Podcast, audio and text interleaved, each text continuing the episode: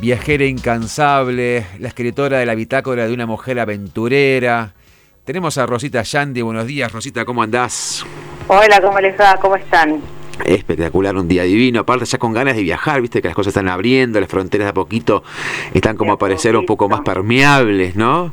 Se va normalizando la cosa, capaz que. Sí, sí, sí, Dios quiere todo viene de a poquito. Recién hablamos justamente de turismo interno, de todo lo que hay que profesionalizar. Yo me imagino lo que es el turismo adentro de un barco y toda la gente profesional que hay adentro.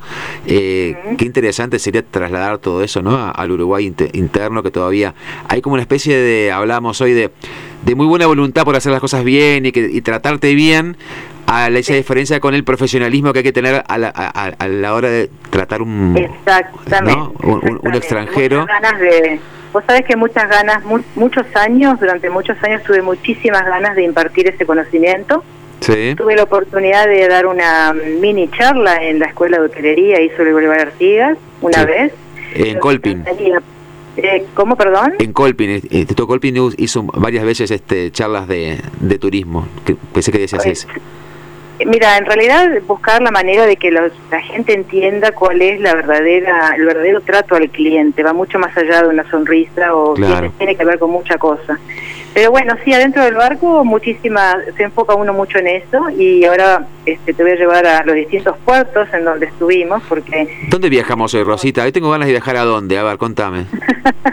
Hoy nos vamos al sur del Atlántico, al sur de Sudamérica, las Islas Malvinas o Falkland Islands, para no ofender a nadie. Perfecto. Este, y vos sabés que los, los barcos generalmente paran, tratan de parar, y ahora te cuento por qué, en las Islas Malvinas, cuando hacen el recorrido de eh, Sudamérica, que va desde Buenos Aires hasta Valparaíso, o sea, el puerto de Santiago de Chile. Bien. Son 14 días de crucero y entre los puertos están las Islas Malvinas, pero es re difícil parar ahí por el viento. Ah, mira.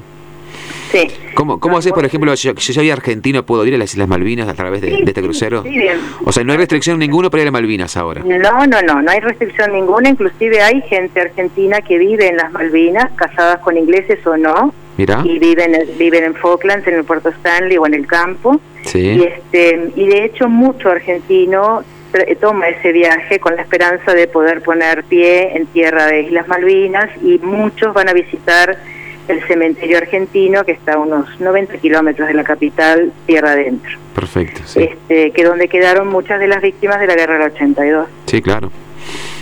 Este, y bueno, y es un puerto chiquito, este, muy prolijito, muy inglés, con un viento bárbaro, todos los árboles, los pocos que hay están todos doblados para un solo lado, por donde les da el viento, en ángulo recto están los árboles, sí, y, este, y los barcos no tienen muelle para crucero, entonces tiran ancla y te vas en botecito a la costa, por lo tanto tienen que las condiciones están muy buenas para vos poder poner pie en tierra, que es muy difícil. Una cosa que me dijeron que es todo lo que son consumos internos ahí en las islas es muy, muy caro, y hablo de muy caro, ¿no? Carísima, pero carísima. Un pepino te puede salir tres libras esterlinas o... Es, es muy caro porque todo, no se planta nada, ellos son tierra de ovejas mayormente.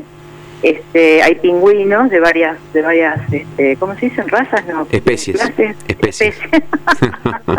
de, varias, de varias especies y hay bastante campo minado todavía y el resto es piedra y ovejas. Claro. Entonces, ¿Cuánto, cuesta una pinta de cerveza, por ejemplo? ¿Tenés idea? yo no me acuerdo porque encima, hablando, ustedes hablaban más temprano del tema del alcohol y de las drogas, a nosotros no podíamos tomar ni obviamente drogarte en ningún momento de ninguna parte del contrato, ni en vacaciones. Así que olvídate, no tengo ni idea del precio de la cerveza. Pero alguien hablaba cerca de 30 dólares, una cosa así, una pinta de cerveza. Es, es brutal todo lo que cuesta todo, porque es todo importado. Claro. cuenta que en la isla no se produce nada, más que, ya te digo, lana y ovejas, y turba. la, turba este se usa para consumo de combustible. ¿Hay algún circuito turístico ahí adentro de la isla para poder recorrer? Sí, sí, sí, ya te digo, los pingüinos ah. son una atracción principal. Sí. Después todo el tema militar de los campos minados o del cementerio o de restos de guerra tirados por ahí también suelen ser una atracción. La isla en sí es muy muy árida, muy agreste. Ya te digo, no, no no no crece nada a una cierta altura, es puro barro y turba y rocas. Sí. Hay ríos de roca, o sea, enteros, ríos enteros de unas rocas enormes que tienen que ver con no sé época del de, de, de, de, la, yo qué sé, no, conozco yo de épocas de, geo, de geología, pero tienen una historia, todos estos ríos, que son impresionantes el tamaño de una persona. Son, son varias islas las islas de Sándwich del Sur, ¿no? ¿En cuál es Sí. ¿Cuál, ¿En cuál es la que bajan ustedes? Nosotros bajamos en, las islas, en Falklands, en el puerto Stanley solamente. Solamente por Puerto Stanley y se quedan. Perfecto. El circuito es ahí dentro de esa misma isla. Exactamente, ahí nos quedamos y parten distintos tours para distintos, de la mañana una cosa, en la tarde otra. El puertito en sí te ofrece un, lindo turismo de recorrerlo, ver la catedral, huesos de ballena en las plazas, ir a las tienditas. De hecho, ellos tienen el idioma muy mezclado con el español. Ah, mira. Eh, son gente de campo y te usan palabras como, en vez de alpargatas, ellos te dicen uppergatos. Ah, mira. Sí, sí. y arroyo, dicen arroyure. I am the gaucho contrario because I live in La Pampa. Exacto, I live in the campo. Sí, I sí. have a galpon. Sí, sí, sí. Este, How many vacas tenemos? 21 y una ternera. Son tres.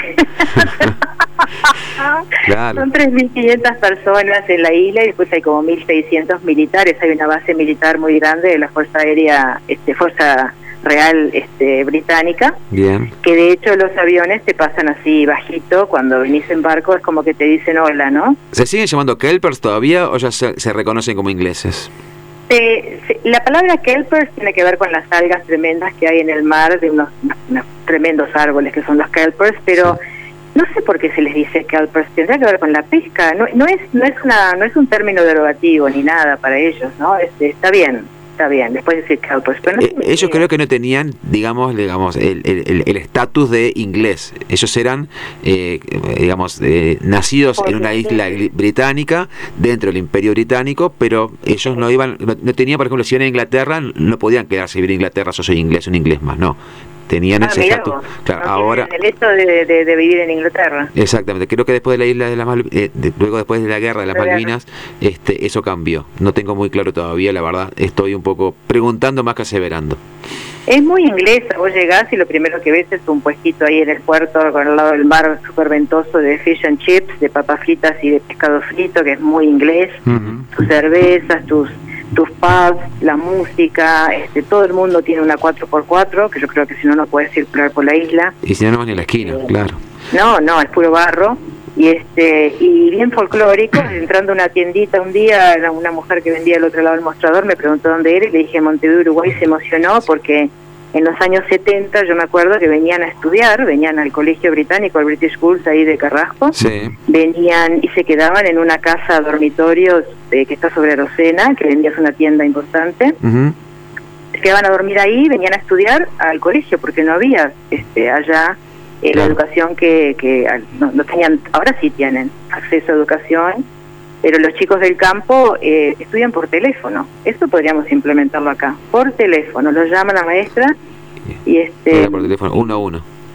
Sí, uno a uno por teléfono durante cuatro semanas y durante dos semanas se van y viven con la familia en el campo y le enseñan al chico en primera persona, ahí en presencia. Por teléfono te tengo que decir entonces que hasta acá terminamos, te terminó el tiempo, así que te agradezco muchísimo, la verdad, siempre inspirador. Viajamos siempre contigo y la gente viaja permanentemente contigo, dentro de la cabeza como hemos hecho hace dos años, ¿no? Muchísimas gracias por todo, Rosita. Abrazo. Nos vemos, chao, chao.